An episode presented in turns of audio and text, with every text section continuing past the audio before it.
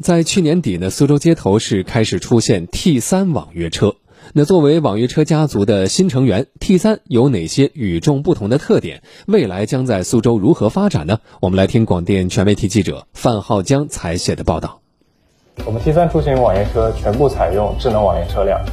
橘色 logo、白色车身的 T 三出行，通过统一车辆、专职司机，给用户提供标准化的服务体验。市民蔡先生，我是经常坐 T 三出行的，就感觉车比较干净整洁，车型也比较统一，乘坐的舒适感就非常好。呃，就出门打车的话，也很容易叫到车。就我还注意到有一点啊，车里边的安全设施是比较完善的，你出行的时候就特别有安全感。T 三出行是首家融合车联网架构的出行平台，通过对车联网的深度应用，打造 VDR 安全防护系统。工作人员介绍说，例如车上加装了我们自主研发的 VDR 智慧防护系统，在车内一共配备了四个一键报警物理按钮，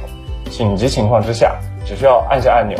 安全中心会立即做出响应，包括鸣笛双闪或者是视频接入。同时，车内车外配备多个摄像头。保证全方位的安全监控。T 三出行由一汽、长丰、长安发起，苏宁、腾讯、阿里巴巴等参与，业内称作“国家队”的网约车平台。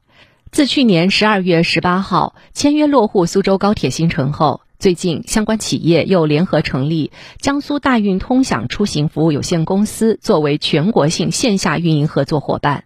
主要配合 T 三业务的拓展规划及线下运力的配备。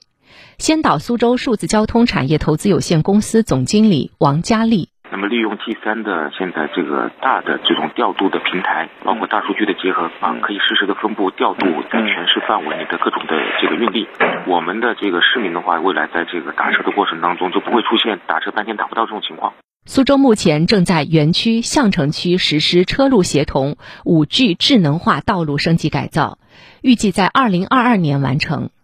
届时，新能源车搭载全新升级车载设备的 T 三出行，将给我们带来智能出租车的服务。这些车第一，安全性大大提高。那么，比如说车上出现一些乱穿马路啊，或者说是一些不规范的这种交通行为的话，车辆会在视觉盲区之外会提前得到告知，包括的实时推送路上的各种的这个拥堵信息以及红绿灯信息都能够实现的。那也就是说，未来的我们，它会通过这个智能道路、赋能智能的车来进行一个全面的结合。据介绍，苏州目前已经有约一千辆 T 三出行，未来这种出行模式将逐渐覆盖其他网约车和巡游出租车，让市民享受到数字化出行服务带来的安全可靠、方便快捷。苏州呢正在极力打造最舒心的营商环境，这也吸引了一批又一批企业的落户。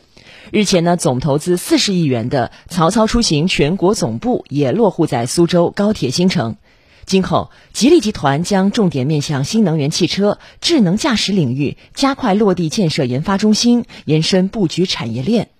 近年来，苏州市相城区积极完善产业布局，将智能车联网作为六大新经济产业之来重点打造。那截至目前呢，相城区一共有智能车联网企业七十二家，获批首批江苏省车联网先导区和江苏省首个数字交通示范区。